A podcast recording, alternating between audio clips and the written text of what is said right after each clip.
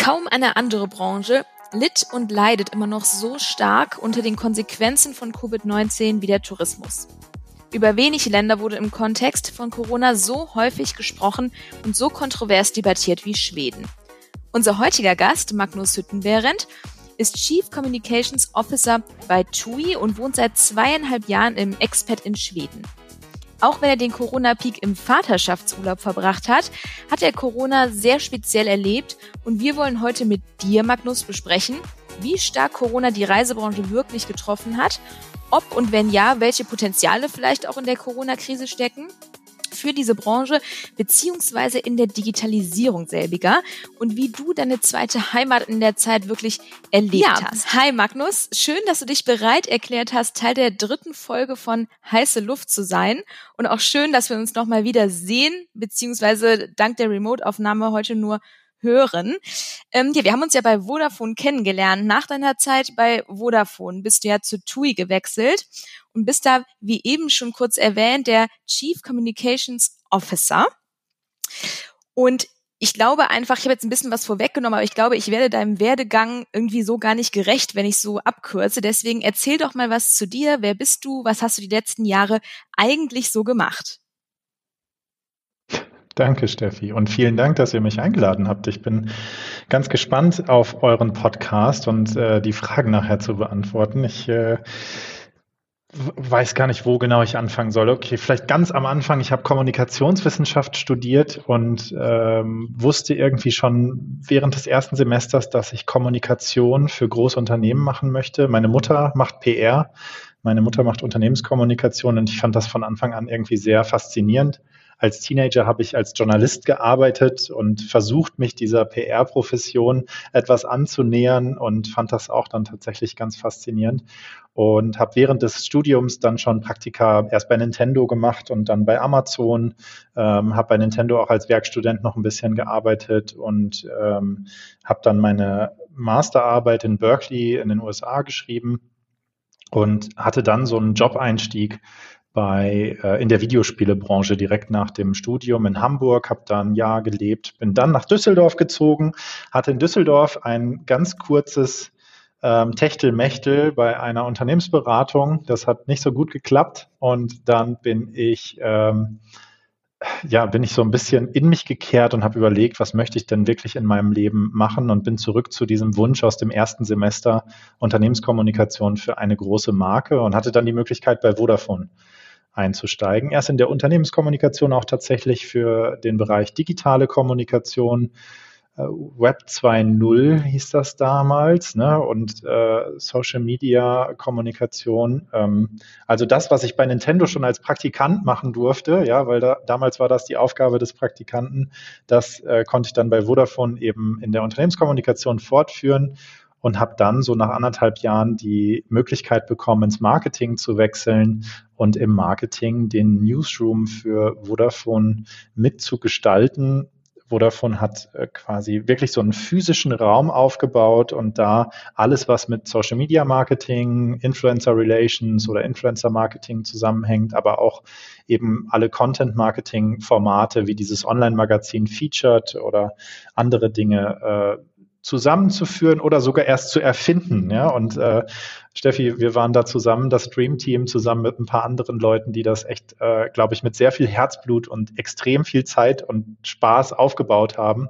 Und äh, das war damals echt toll. Für Vodafone war das Budget äh, so äh, eher eine Spielwiese. Für uns war das aber die absolute äh, ja, die absolute Krönung. Ne? Wir konnten da richtig viel ausprobieren, wo früher gesponsert wurde, ja, wo das 24-Stunden-Rennen am Nürburgring gesponsert wurde, haben wir gesagt, nee, wir drehen die Sache um, wir sponsern nicht mehr, sondern wir übernehmen die Rundfunkrechte und strahlen das Ganze selber bei YouTube aus, europaweit, und haben für einen Bruchteil der Kosten viel, viel mehr äh, Nähe zu den Nutzern geschaffen, aber auch einfach viel mehr Mehrwert, äh, weil es eben nicht mehr in irgendeinem Spartensender um, äh, weiß ich nicht, nur, nur zwei Stunden der 24 Stunden übertragen wurden, sondern wirklich die 24 Stunden am Stück auf YouTube zu sehen waren. Und sowohl Featured als auch ähm, diese, diese Content-Marketing-Formate, die gibt's noch und das ist, glaube ich, ein ganz gutes Zeichen, dass das nicht ganz so die falsche Richtung war, in der wir da gelaufen sind. Man muss natürlich sagen,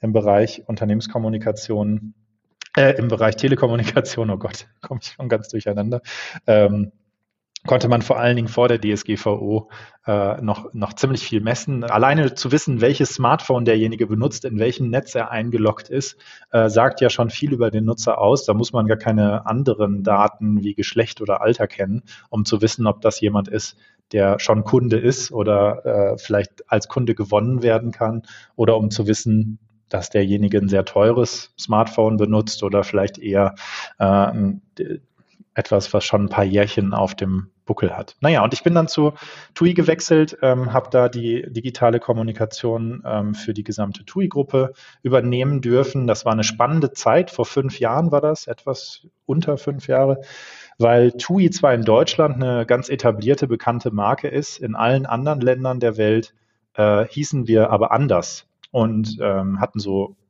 ja quasi regionale Markennamen wie Arke in Holland oder, oder in den Niederlanden oder Finnmatkat in Finnland.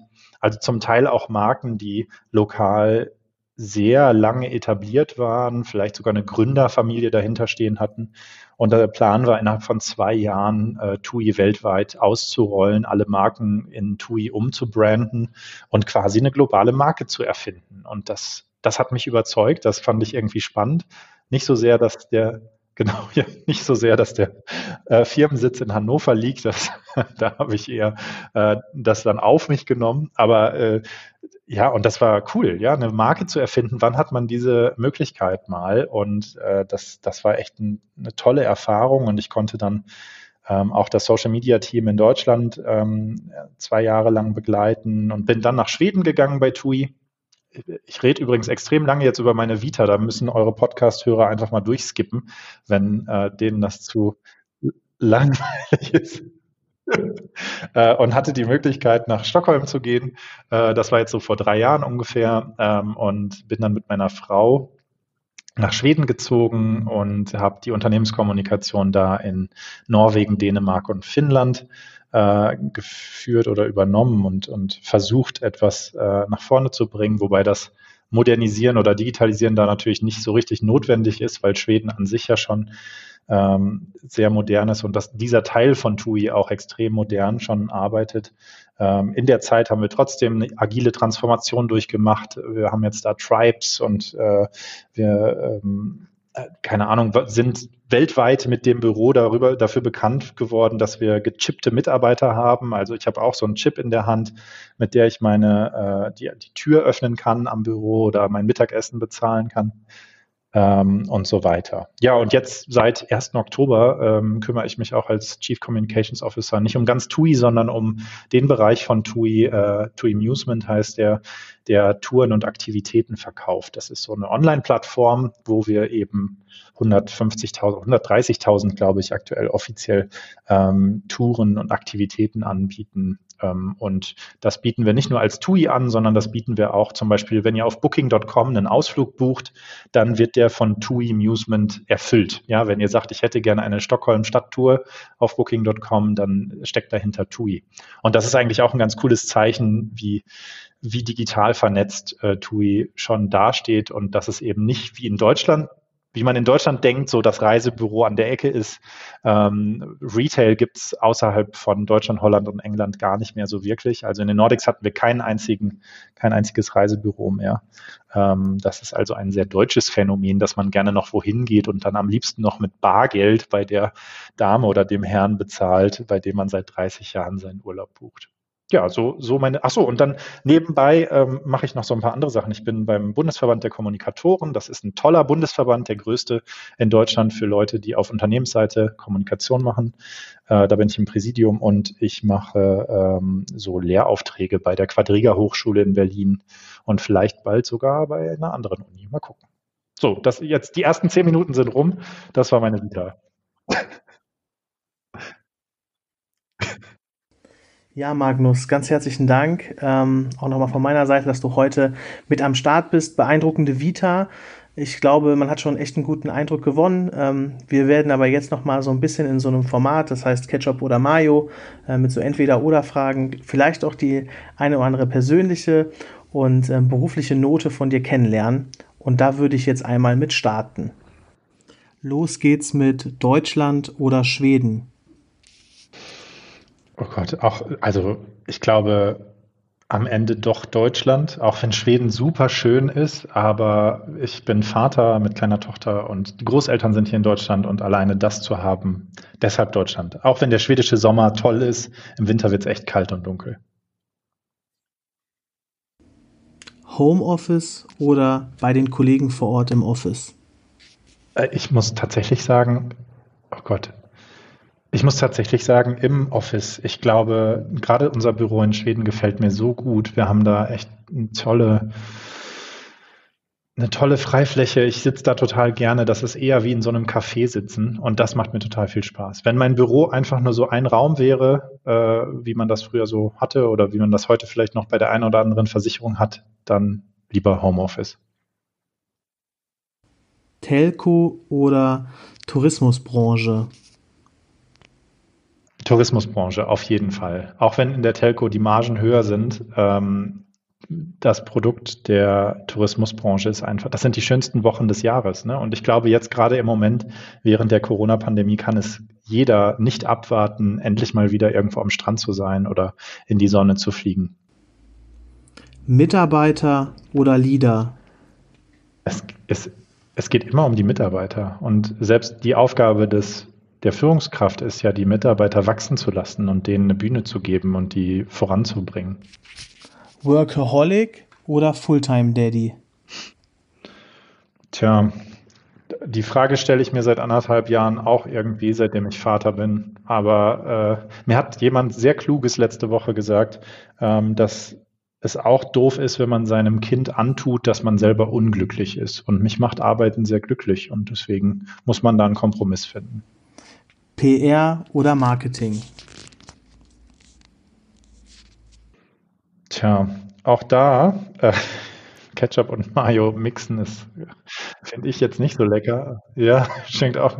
Ähm, ich glaube, das Storytelling der PR und das Budget und die Messbarkeit des Marketings, das ist das Ideale. So, also, ähm, du kennst jetzt ja schon ein bisschen unseren Podcast, beziehungsweise wir haben dazu schon gesprochen. Du weißt ja, wir legen immer ein Buzzword auf den Grill.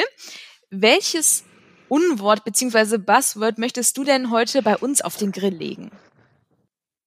Oh, ich möchte das Wort Krise auf den Grill legen, denn ich glaube, das hat seine Bedeutung seit Januar oder Februar diesen Jahres stark verändert bzw. vielleicht auch verloren. Das ist äh, allerdings wahr und nachvollziehbar, vor allen Dingen natürlich auch ein Stück weit aus gerade deiner Perspektive. Du pendelst ja, wir haben es eben schon mal kurz angesprochen, seit ein paar Jahren zwischen Schweden und Deutschland. Jetzt könnte der Umgang mit der Pandemie und mit Covid-19 wahrscheinlich nicht unterschiedlicher sein ähm, zwischen den beiden Ländern. Wie hast du denn den Umgang der beiden Länder mit der Pandemie erlebt? Und warst bzw. bist du froh, in Deutschland zu leben während dieser schwierigen Zeit oder hättest du vielleicht auch mal gerne einen Abstecher nach Schweden gemacht? Ähm, ich glaube, wenn man einen Schritt zurückgeht, dann erkennt man, dass sowohl Schweden als auch Deutschland zumindest eine Sache sehr gemeinsam haben und das ist, dass sie wissenschaftlichen Ratgebern folgen in ihrer Strategie rund um die Pandemie. Und das finde ich ist schon mal ein guter Startpunkt, ja, dass man sagt, man hört auf die Wissenschaft, man hört auf die Leute, die sich äh, seit vielen Jahren mit solchen Pandemien auseinandersetzen und eben zwar auch nicht alles wissen und ihr Wissen ständig erweitern, aber eben doch mehr Wissen haben als vielleicht jemand, der das aus dem Bauch heraus entscheidet oder weil er aus taktischen Gründen die nächste äh, Wahl in seinem Land gewinnen möchte. Ähm, und so gesehen fühle ich mich sowohl in Schweden als auch in Deutschland gut aufgehoben. Denn das, was man auch in den deutschen Medien dann über Schweden zum Teil gelesen hat, ja, dass es da, äh, dass die Pandemie komplett ausgeblendet wurde. Äh, das ist ja auch nicht der Fall. Es wurde eben nur weniger gesetzlich geregelt und mehr über Empfehlungen geregelt und mehr über auch den Appell an, an die Vernunft geregelt, sagen wir so. Nichtsdestotrotz ist es schon so, dass wenn man in Schweden aus dem Flugzeug steigt, die Leute ihre Gesichtsmaske vom Gesicht reißen und auch im Bus oder in der Bahn nicht mehr aufsetzen. Ja, und die Restaurants haben offen oder zumindest äh, draußen alle, ja, und drinnen die meisten. Äh, es gibt also einen anderen Grad vielleicht der Vorbeugungsmaßnahmen oder auch der Angst, wenn man so möchte, die in den Ländern herrscht. Und äh, ich respektiere beide Ansätze. Ich glaube, wir wissen alle nicht, wie jetzt aus der Rückschau diese Pandemie sich ausgewirkt haben wird, ob es zwei, drei, fünf oder gar keine weitere Welle geben wird. Und deswegen maße ich mir das nicht an, das zu bewerten. Ähm, ich hätte mir viel schlimmere Länder vorstellen können, um dahin zu pendeln, sagen wir so. Das Schwierige war eher, dass tatsächlich dann zur Hochzeit ähm, über Monate hinweg wirklich keine Verbindung möglich war. Ne? Ich bin, habe versucht, oder ich bin mit dem Auto dann zum Beispiel nach Stockholm gefahren, äh, weil es keine Flüge mehr gab oder nur noch einen Flug am Tag von Frankfurt und der war ausgebucht. Und es gibt aber eben. Und wie lange warst du dann unterwegs? Ja, ich fahre elektrisch und ich war äh, mit der Fähre über Nacht. Man fährt dann mit der Fähre, äh, war ich halt dann zwei Tage, also quasi den ersten Tag, die ersten acht Stunden oder so zur, zur Ostsee und dann mit der Fähre über Nacht und den nächsten Tag dann nochmal so acht Stunden, denke ich, bis nach Stockholm, vielleicht zehn, so ungefähr. Also man ist zwei Tage unterwegs. Das äh, zählt nicht zur Arbeitszeit leider. ähm, ja, aber es gab einfach dann, wenn man nicht mehr hinfliegen kann, will man ja trotzdem irgendwie an Sachen kommen, die vielleicht in der Wohnung liegen oder man muss eben Sachen regeln. Ja, du kannst ja auch nicht eine Wohnung ähm, dann über Monate unbenutzt lassen, zumindest nicht, wenn man nicht darauf vorbereitet ist. Solche Sachen, das war dann eher pragmatisch oder praktische Dinge, die nicht funktioniert haben oder die ich dann schnell regeln musste. Ähm, ich habe die ersten Monate der Pandemie Elternzeit gehabt und deswegen konnte ich das relativ flexibel ähm, organisieren. Es ist natürlich irgendwie komisch, in zwei Städten gleichzeitig zu leben. Ähm, als ich damit angefangen habe vor drei Jahren, fühlte sich das wirklich sehr, sehr irgendwie übertrieben an, also als hätte ich es nicht verdient, in zwei Städten gleichzeitig zu leben. Aber äh, ich glaube, es gehört dann einfach bei so einem internationalen Job dazu. Und es kommt halt mit dem Job und nicht, weil man das privat braucht oder weil ich Hollywood-Star bin und in jeder Stadt eine Wohnung brauche oder so. Damit muss man dann, also es ist wirklich eine, ja, ein Arrangement der Arbeit quasi. Mhm. Und du hast jetzt ja gerade was erzählt, was die Pandemie für Folgen hatte, sozusagen für die Straße, für ähm, ja das schwedische Volk, für das deutsche Volk und auch für dich persönlich. Jetzt gibt's ja auch eine Folge sicherlich für das ein oder andere Unternehmen. Man hört ja auch bei LinkedIn und in anderen vielen Podcasts, dass Corona die längst überfällige Digitalisierung beschleunigt und vor allen Dingen auch noch beschleunigen wird in den nächsten Monaten. Siehst du das ähnlich? Weil mittlerweile gibt es ja auch schon wieder einige Statistiken oder Reports, die eher Gegensätzliches sagen?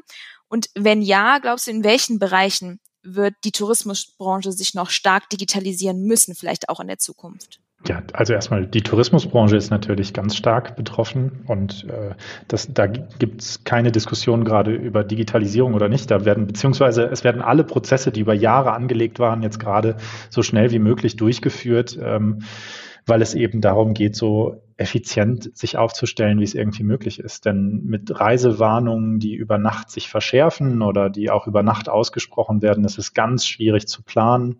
Ähm, und äh, wir gehen natürlich davon aus, dass es dann eben zum nächsten Jahr hin wieder möglich sein wird zu reisen, denn jede Statistik sagt, ähm, wir alle wollen unbedingt reisen. Es ist der größte Wunsch, den man im Jahr hat, den man sich im Jahr erfüllt. Und sobald es wieder möglich ist und sicher möglich ist, werden das auch Menschen tun.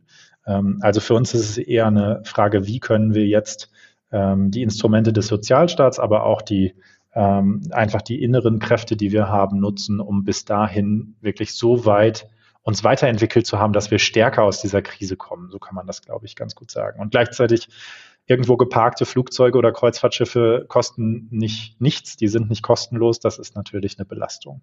Aber nicht nur für, für meinen Arbeitgeber, sondern für die ganze Branche.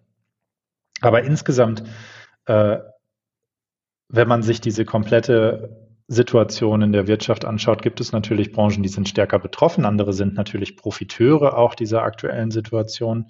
Dass wir die digitale Transformation beschleunigen müssen und gerade in Deutschland beschleunigen müssen, ist, glaube ich, unumstritten. Und alle Teams, mit denen ich in den letzten sechs Monaten oder wie viel sind es inzwischen, acht Monaten zusammenarbeiten durfte, die genießen auch diese, diese neuen digitalen Möglichkeiten. Ich glaube, das ist ein Befreiungsschlag für viele Menschen, jetzt endlich so arbeiten zu können, wie man das möchte. Und auch in den Unternehmen, wo ein Betriebsrat das blockiert hat oder so, dass Homeoffice möglich ist und man merkt, man kann genauso produktiv sein, vielleicht sogar produktiver sein, wenn man zu Hause ist ähm, oder wenn man im Garten sitzt oder wenn man im Café sitzt oder wo auch immer man sich wohlfühlt oder sicher fühlt, ähm, das, das ist, glaube ich, eine Erkenntnis, die geht auch nicht wieder weg. Das ist etwas, was äh, jetzt Bestand haben wird. Gleichzeitig ist es aber auch eine totale Herausforderung, sich seit acht Monaten nicht zu sehen. Ne? Und gerade wenn Le neue Leute ins Team kommen, es ist ganz schwierig, sich virtuell ähm, bekannt zu machen. Ich sehe das jetzt gerade auch an meiner Rolle, die sich ja zum 1. Oktober verändert hat. Man kann natürlich sich per Teams-Konferenz vorstellen und man kann auch irgendwie so einen groben Eindruck bekommen, aber ich arbeite jetzt ganz eng mit einem Team in Mailand zusammen und ich würde schon ganz gerne mal sehen, wie die da so arbeiten und wie das Büro von denen aussieht. Und das geht jetzt einfach nicht und auch auf absehbare Zeit geht das nicht. Und da kann mir keine Digitalisierung helfen. Ob große Konzerne äh, wirklich dann mehrere Hochhäuser in einer Stadt brauchen oder ob es nicht vielleicht auch ein Hochhaus tut oder ein Büro tut und das ist dann eher so ein Coworking Space oder der Charakter ist wie bei einem Coworking Space. Ähm, das Letzteres fände ich natürlich zeitgemäßer und sinnvoller und ähm, ich hoffe, dass jetzt auch der Letzte verstanden hat, dass es auch im virtuellen Arbeiten oder im mobilen Arbeiten produktiv sein kann. Beantwortet das deine Frage ungefähr oder habe ich was ausgelassen? Es war so eine lange Frage. Ja, das stimmt. Es waren mehrere Fragen in einer großen sozusagen. Aber das hat es äh, wirklich gut beantwortet. Das kann ich auch äh, nur genauso unterschreiben. Auch das ist meine Hoffnung. Jetzt hast du ja schon so ein paar Herausforderungen ähm, durchaus erwähnt. Was würdest du denn sagen, ist wirklich die größte Herausforderung aktuell in der Tourismusbranche? Ja, also ich glaube, es gibt wenige andere Branchen, die so intensiv getroffen sind und die so kreativ und nah am Kunden versuchen, Lösungen anzubieten. Und äh, wir müssen Reisen, Reisen an sich ist sicher, ja, und wir müssen Reisen anbieten, die eben diese Sicherheit auch dem Kunden gegenüber äh, beweisen und zeigen. Und das ist eine Herausforderung. Und Reisewarnungen zum Beispiel sind historisch ja Dinge, die ausgesprochen werden, wenn irgendwo eine Naturkatastrophe stattfindet. Ja, wenn irgendwie eine Stadt nicht mehr begehbar ist, dann gibt es eine Reisewarnung oder wenn irgendwo ein Krieg ausbricht. Und wenn wir wie in Deutschland jetzt in den letzten Monaten eine weltweite Reisewarnung haben, dann sind das Instrumente, die vielleicht gar nicht für diesen Fall geschaffen wurden. Denn im gerade wenn es um Pauschalreisen gibt, hat das rechtliche Konsequenzen. Man muss Menschen aus Ländern, in denen es eine Reisewarnung gibt, evakuieren. Man darf dann auch oder es gibt eben rechtliche Implikationen, die diese Reisewarnung hat. Und ich glaube, da als Gesellschaft eine Antwort drauf zu finden, ähm, wie man mit dieser Pandemie, aber auch vielleicht mit zukünftigen Herausforderungen umgeht, ähm, das, das ist, glaube ich, die große Herausforderung. Du hast ja gerade eben schon mal angesprochen, es gibt durchaus neben natürlich ganzen negativen Aspekten auch Unternehmen oder Leute, die von der Krise auf irgendeine Art und Weise profitieren. Gibt es denn wieder erwarten Bereiche bei TUI, die durch diese Corona-Krise profitiert haben? Ob das jetzt zum Beispiel die Social-Media-Kanäle sind oder irgendwas, wo du sagst, okay, alles klar, da war die, ähm, ja, das war nicht ganz so negativ wie vielleicht der Rest? Reisen ist insgesamt betroffen und es gibt jetzt nicht den Reisebereich, der davon profitiert. Ich glaube aber, dass wir ähm, coole neue kreative Produkte irgendwie äh, anbieten, wie eine Workation, ja, einfach die Möglichkeit, äh, anstatt im Homeoffice in einem coolen Hotel mit schnellem WLAN auf Ibiza oder auf Fuerteventura zu arbeiten und eben nicht nur eine Woche da zu sein, sondern drei, vier Wochen. Ja, und solche Produkte gab es vorher nicht, in, zumindest nicht von meinem Arbeitgeber jetzt. Ähm, und solche Themen oder auch die Möglichkeit, im eigenen Land mehr Urlaub zu machen, sich darauf zu konzentrieren. Ich glaube, das hat sehr viel Aufwind bekommen, diese Art Urlaub zu machen. Aus Kommunikationssicht ist es natürlich so, dass Reisen gerade in aller Munde ist und dass wir sowohl mit positiven als auch mit negativen Botschaften durch alle Medien und durch alle Länder in allen Medien irgendwie gehen. Und das äh, ist eine Chance, das ist aber natürlich auch eine Bedrohung. Aber ich glaube, wir haben es geschafft, ganz gut das in eine Chance umzumünzen und als Chance zu nutzen. Wir haben ja im Vorfeld schon mal über das ganze Thema Reiseinfluencer gesprochen. Jetzt war natürlich für Travel-Influencer der Einschnitt durch Corona offensichtlich sehr stark. Welchen Impact hatte und hat die Corona-Krise denn auf die gesamten digitalen Kanäle von TUI? Also seht ihr da schon einen direkten Impact oder sagt ihr, ach, das macht ehrlicherweise aufgrund dessen, dass es halt digital ist, jetzt gar nicht so viel aus, ob es jetzt, man jetzt die Phase vor oder ähm, ja, während Corona betrachtet? Ja. Ja, also vielleicht noch ganz kurz zu Corona, aber ich muss auch mal ein paar Beispiele nennen, die eben jetzt nicht in den letzten sechs Monaten gefallen sind. Aber es ist schon so, dass wir im Moment ganz vorsichtig sind. Äh, jeder möchte reisen und man möchte auch schöne Bilder vielleicht von, von Destinationen sehen. Und es gibt viele gute Gründe auch zu reisen. Ja, die, da hängen viele Jobs und Familien dran. Äh, für viele Länder ist es die größte, größte Einnahmequelle oder eine der größten Einnahmequellen. Also sowohl wirtschaftlich als auch einfach emotional gibt es viele Gründe zu reisen. Aber ich kann auch verstehen, dass äh, es vielleicht manch einem ähm, jetzt nicht so gefällt, wenn er äh, Schmacht Urlaubsfotos auf Instagram sieht äh, und sagt, wie kann man nur im Moment für Reisen werben, ja, wo wir eigentlich ganz andere Probleme haben. Das äh, wird man wahrscheinlich auch außerhalb der Pandemie von irgendwem hören. Hm.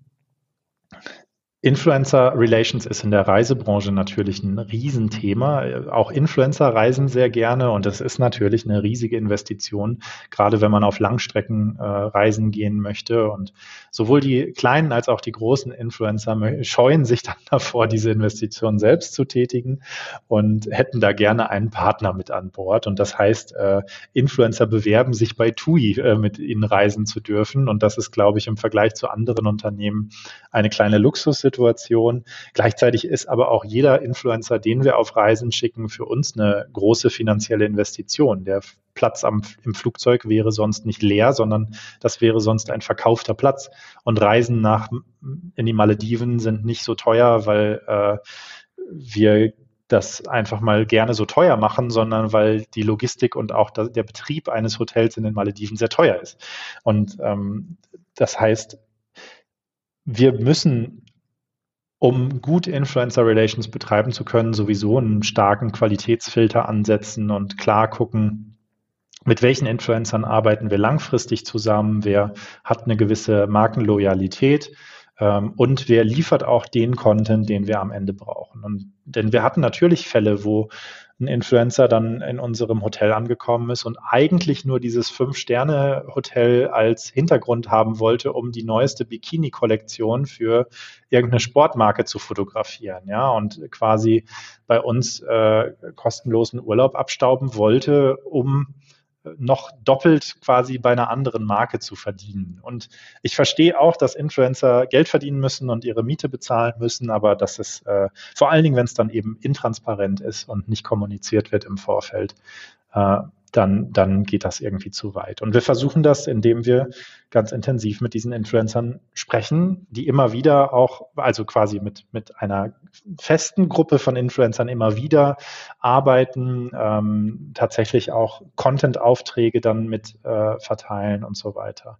Was wir jetzt die letzten Jahre, seitdem TUI eine Marke ist, immer stärker machen, ist, dass wir Influencer-Projekte international ansetzen, denn keine Ahnung, stellt euch vor, in einem neuen Hotel, was wir gerade auf Ibiza von, von mir aus wieder eröffnet haben, äh, ist die Küche unglaublich gut, weil wir da einen Sternekoch von mir aus äh, gewinnen konnten. Ja? Äh, und dann wollen wir eben was mit dieser Küche zusammen machen. Und dann, äh, wenn man fünf Koch-Influencer aus Deutschland oder Food-Influencer aus Deutschland einlädt, stehen die im schlimmsten Fall irgendwie in Konkurrenz zusammen, äh, zueinander, finden sich vielleicht auch gar nicht so gut, laufen sich auf jedem Event eh über den Weg.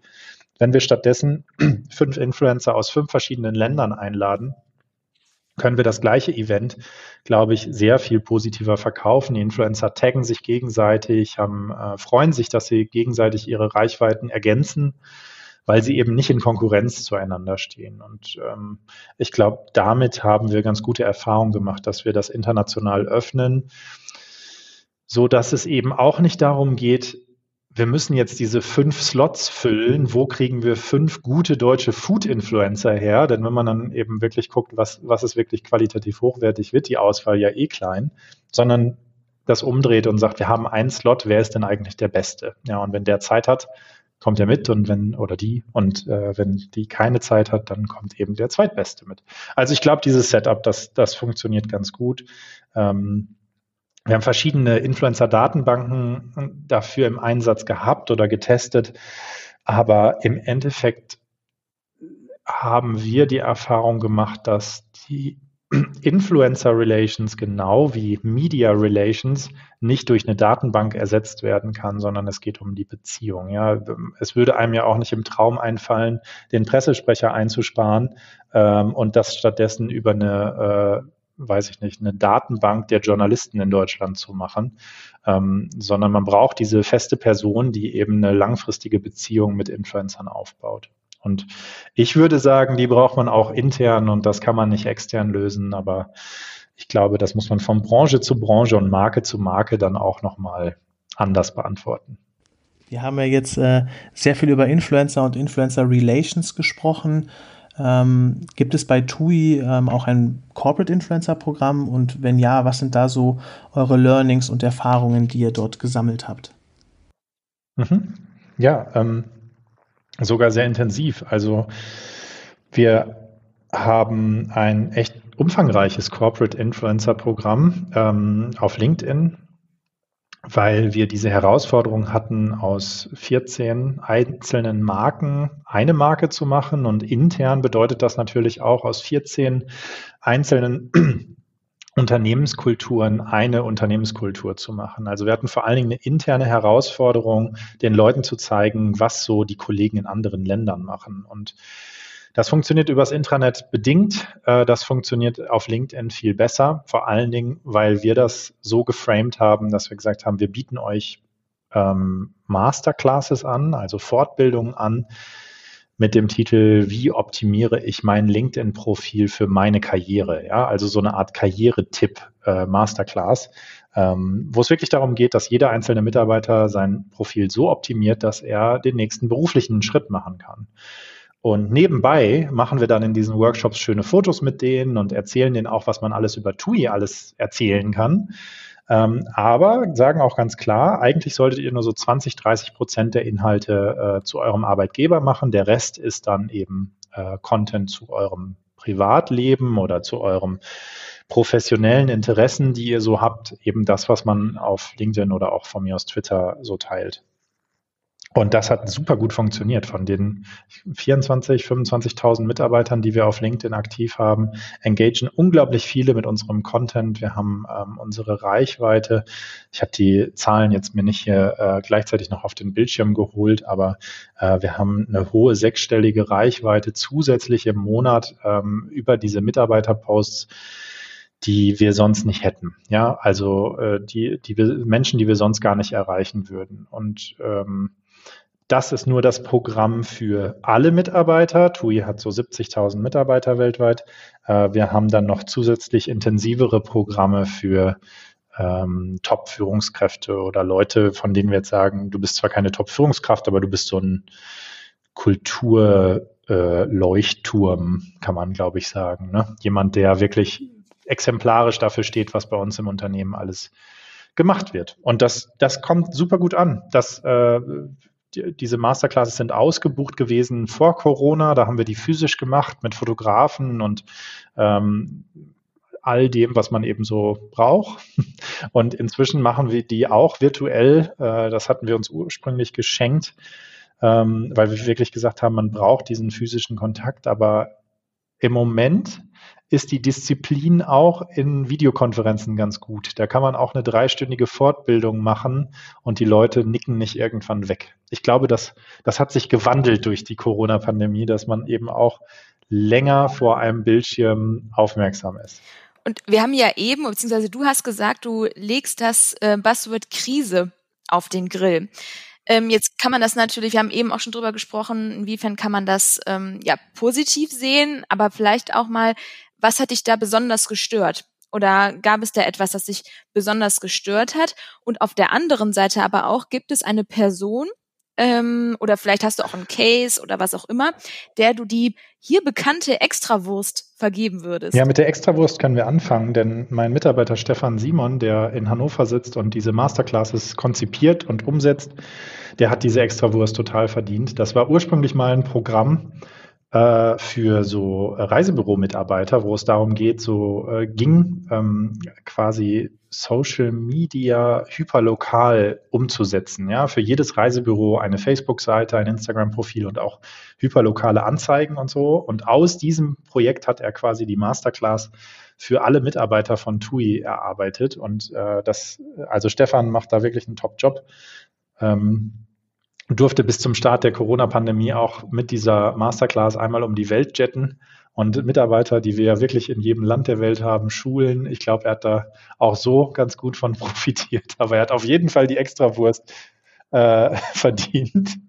Und ich hoffe, er macht das äh, oder er, er führt das so auch noch erfolgreicher weiter. Er hat das gerade erweitert um quasi eine fortgeschrittenen Session, wo man dann noch tiefer in äh, Netzwerkaufbau und, und äh, so weiter eingeht.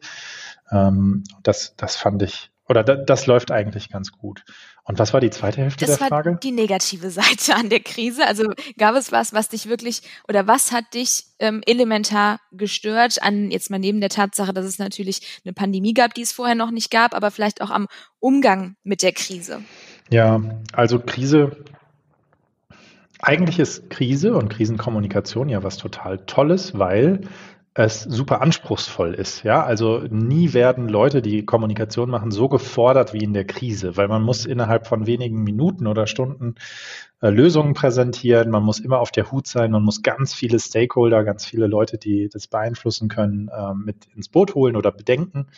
Also Krisenkommunikation ist quasi die, die Königsdisziplin der Unternehmenskommunikation, wenn man so möchte.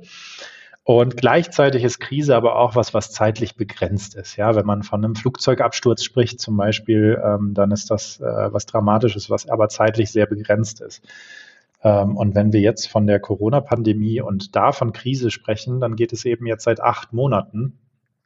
Und acht Monate am Stück äh, diesen Krisenmodus so hochzuhalten und so durchzuhalten, da habe ich riesen Respekt vor, vor allen Kollegen, die das so schaffen und ähm, die wirklich jetzt sich über Nächte verändernde Reisesituationen oder, oder Möglichkeiten ähm, immer noch konstruktiv damit umgehen und, und versuchen, Lösungen zu finden, versuchen damit ähm, da positiv irgendwie was rauszuholen. Und das ist äh, gerade, wenn man jetzt es fällt mir schwer, jetzt ganz konkret den Finger auf einen negativen Aspekt zu legen, aber äh, das ist natürlich was, was einen mit der Zeit mürbe macht, so, weil man sich ja gar nicht äh, davon erholen kann. Und ich hoffe einfach, dass wir irgendwann wieder in eine Phase kommen, wo wir das reflektieren können, verarbeiten können und dann für potenzielle zukünftige Krisen, die dann hoffentlich nicht acht Monate gehen, ähm, ganz gut gewappnet sind. Vielen, vielen Dank, ähm, Magnus, dass du uns Rede und Antwort gestanden hast, weil ich mir auch vorstellen kann, dass das Thema Corona ähm, jetzt nicht immer ein angenehmes war, natürlich für keinen, aber vielleicht für jemanden, der in der Tourismusbranche tätig ist, erst recht nicht. Insofern vielen Dank ähm, für Folge drei und wir hoffen, es hat auch dir Spaß gemacht. Auch von meiner Seite aus nochmal ganz, ganz herzlichen Dank für deine Zeit. Es hat echt sehr viel Spaß gemacht, dir zuzuhören und ich bin davon überzeugt, dass die Zuhörer das genauso spannend gefunden haben wie wir beide. Ja, vielen Dank für die Einladung. Sehr cool. Und äh, ich habe jetzt irgendwie Hunger auf eine Currywurst. Gibt es die dann on top noch dazu? Die gibt es bestimmt on top.